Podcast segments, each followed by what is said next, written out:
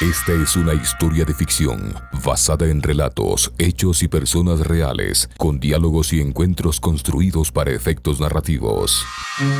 La Prefectura de Pichincha, impulsando la creatividad, conmoviendo la imaginación y rescatando la historia de nuestra provincia, presenta de la campaña Pichincha Bicentenaria. El portal 1795 la rebelión de los sueños. En el capítulo anterior, Los Ramírez son recaudadores de impuestos para la corona y esta noche darán una cena en honor de Pedro Lañeta. Mi señora cree que durante la cena dirán nombres de algunos cobardes criollos que conspiran en contra de nuestra causa. El general Olañeta. Si un soldado se equivoca, debe asumir las consecuencias. Capítulo 3. Yo, es que... General, le ruego encarecidamente la disculpe. La sirvienta es nueva. Niña, regresa a la cocina. Sí, No, no, no, déjela, hombre, déjela. Yo solo estoy gastándole una broma. Miradle la cara de susto que tiene. Es claro que no tiene experiencia. A lo tuyo, niña. Servidnos más vino. sí. Músicos, continuad.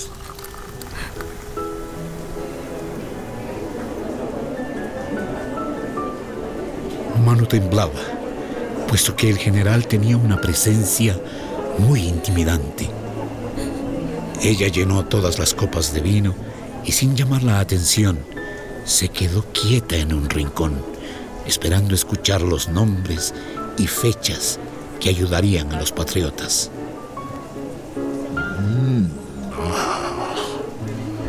¡Qué delicia de postre! En Lima no se consiguen estos manjares. ¿eh? Mm. Pero, ¿Pero de qué está hecho? Va, pero no importa. Ya es tiempo de hablar a solas. Tiene razón, general. Eh, mi querida esposa, ¿por qué no vas a enseñarles a las demás damas la colección de esculturas que has conseguido de Caspicara? ¿Caspicara? ¿Algún indio de por acá? Sí. Y uno muy talentoso esculpiendo. Dueño de un trabajo realmente exquisito. Su nombre significa cara de palo. No todos son ignorantes e inútiles. Criadas, a la cocina. Músicos, pueden retirarse. ¡Joder! ¡Mis botas! Eh, Creo que has bebido un poquito más de la cuenta, Eh, querida. Mira cómo has manchado las botas del general. Ten la amabilidad de retirarte del salón pronto. Todos, todos fuera. Vamos, vamos, vamos. Tú te quedas, novata. Limpia mis botas con mucho cuidado, que son mis favoritas. Sí, sí, sí. Las quiero relucientes como un espejo. Pero, general, ¿estás seguro de permitir que ella nos escuche? Hablaremos de estrategia militar. Por favor, por favor, si esta apenas y puede servir una copa, menos puede ser una amenaza. No me jodas más, que con lo de las botas tengo bastante. Don Ramírez y el general Olañeta se quedaron a solas en el comedor. Mano cuidadosamente pasaba un trapo de algodón por la bota del general y escuchaba atenta los nombres de los criollos traidores. Pero sobre todo, como había dicho Manuela, grababa en su mente las fechas de las emboscadas. No entiendo por qué hemos de esperar tanto, general Olañeta. Permítame la discordia, pero podríamos perder el control de la ciudad. ¡Hostia! ¿Qué cree que no me doy cuenta? ¿Cree que no lo he pensado fríamente?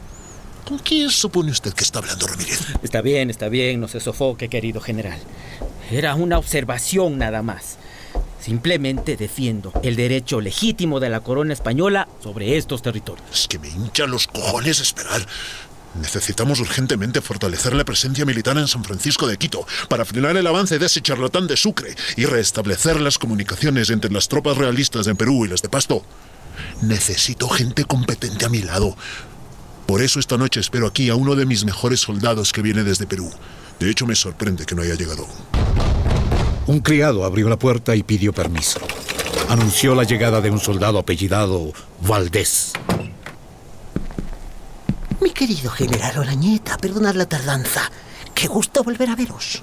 El cuerpo de Manu se estremeció al reconocer la voz del hombre que horas atrás, montado a caballo, había tratado de aprovecharse de ella. Intentó mantener la cara baja, fija en las botas del general. Aparta, niña, que me estorbas. Soldado Valdés, qué gusto volver a veros. Estaba hablando precisamente de vos. Este es Don Ramírez, recaudador de impuestos de la corona aquí en Quito, y un excelente anfitrión. Angustiada al extremo, Manu llevó el trapo húmedo con el que limpiaba las botas del general hasta su rostro, con tan mala suerte que removió el polvo de arcilla con que Natán había cubierto la cicatriz de su mentón. ¡Maldita sea! ¡Es ella! ¿Pero qué ocurre? ¿Qué has visto, hombre? ¿Pero por qué has desenvainado tu espada? Se ha vuelto loco. Contrólelo. ¡Que es ella misma! ¡Venid aquí, maldita! ¿Qué hace? Eh, No le vaya a matar. Es una niña. ¡Me está lastimando! ¡Suélteme! ¡Valdés! ¿Pero qué coño sucede? Ah, mi general, esta rata la reconozco por la cicatriz de su mentón. Hace unas horas la vi acompañada de la loca Manuela Sáenz, que me amenazó con pistola en mano. Me sorprendieron con todo un regimiento por la espalda y no tuve otro remedio que retirarme. ¡Mentiroso! ¡Éramos solo tres! Ah, con que lo confiesa. Así que esta noche hemos capturado a un espía. Manuela Sainz. Esa mujer está en todas partes. Me parece que esta noche vamos a gozar. Pues verás, mi pequeña cocinera, si antes os había dicho que un soldado debe asumir las consecuencias de sus actos, ya podréis imaginaros el dolor que debe sufrir quien conspira contra la corona. ¡Atadle a una de las sillas! ¡Déjeme! ¡Déjeme! ¡Quiero despertar! ¡Quiero despertar! No. No vais a despertar. Vais a decirme exactamente dónde se esconde esa víbora de Manuela Sáenz. O con este cuchillo te agrandaré las cicatrices hasta el cuello. ¿Qué es ese ruido? Sujetadle bien, Valdés. Que no escape. ¡Quédate quieta, mocosa! ¡Fuego! ¡Fuego en la cocina! ¡Fuego en la cocina!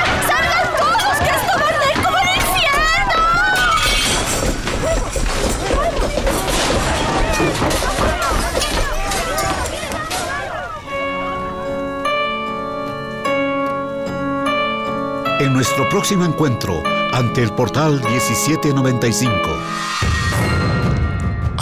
Hay algo escrito con carbón.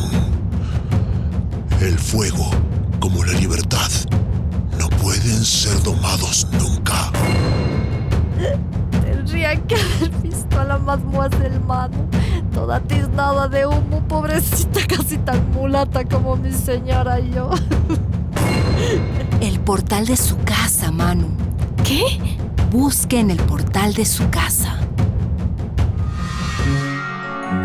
La Prefectura de Pichincha, impulsando la creatividad, conmoviendo la imaginación y rescatando la historia de nuestra provincia, presentó El Portal 1795, La Rebelión de los Sueños.